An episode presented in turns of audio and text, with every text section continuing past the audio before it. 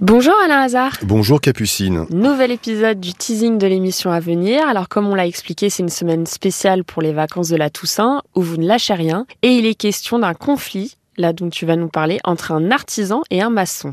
Alors oui, c'est-à-dire que Dominique, lui, c'est un peu la victime. Il fait appel à une entreprise de façade, donc il a réglé 7250 euros. Le résultat est pas terrible. Les murs ne sont pas uniformes avec des vagues et des traces de taloches. Il y a même des fissures qui apparaissent aujourd'hui. Et pour couronner le tout, dès qu'il pleut, les parpaings redeviennent visibles. Ce qui est horrible visuellement, quoi. Tu bah vois oui, c'est donc on avait, on avait déjà appelé euh, l'artisan qui lui euh, rejette plutôt la faute sur le maçon. On a donc un expert, euh, Sylvain Baron, qui va quand même essayer de constater qui est responsable, et a priori c'est plutôt l'artisan.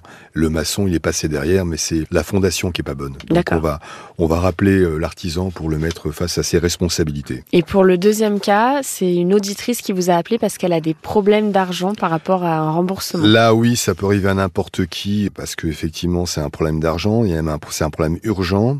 FIFA est en depuis janvier dernier. Depuis, elle ne touche que le versement de l'assurance euh, maladie. Imagine, c'est pas beaucoup.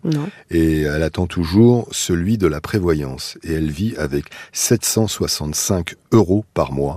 Donc évidemment, elle est en grande difficulté financière. Pour les auditeurs et les auditrices qui nous écoutent, est-ce que tu pourrais préciser ce qu'est la prévoyance?